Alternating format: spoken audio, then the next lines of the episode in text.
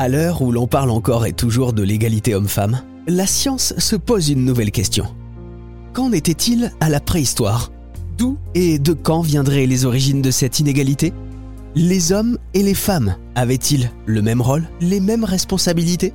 Ce sont quelques-unes des questions auxquelles vont tenter de répondre Anden Seguin Orlando et son équipe scientifique dans le projet Anthropix. Cette chercheuse du Centre d'anthropobiologie et de génomique de Toulouse et maître de conférence à l'Université de Toulouse 3 Paul Sabatier vient d'obtenir un financement exceptionnel d'un million et demi d'euros pour faire avancer ses recherches. Elle nous raconte. Donc ça, ça paraît une très grosse somme, c'est vrai. Euh, mais bon, il faut relativiser un petit peu, c'est-à-dire c'est pour travailler sur 5 ans.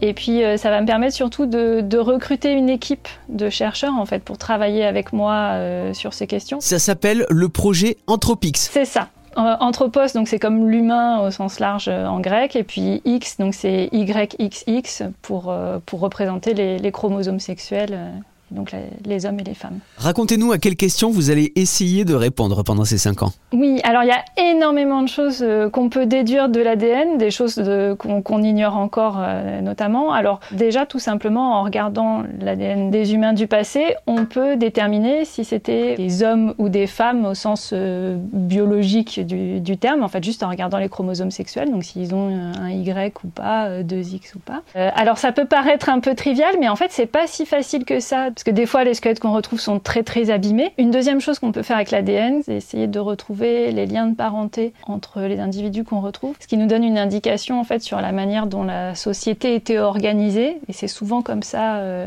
à l'époque à laquelle je m'intéresse, donc au néolithique, où on retrouve donc ces lignées paternelles et puis les femmes elles devaient se, déplacer pour rejoindre la communauté de leurs euh, futurs conjoints. Ça nous permet de voir aussi si on retrouve par exemple toujours des frères et sœurs euh, avec le même père et la même mère ou si on retrouve des demi-frères, des demi-sœurs, demi-frères par le père, demi-frères par la mère. Enfin ça n'a pas le même sens d'un point de vue de la société en fonction de ce qu'on retrouve. Anden Seguin Orlando, merci, maître de conférence à l'université de Toulouse 3 Paul Sabatier et chercheuse au centre d'anthropobiologie et de génomique de Toulouse.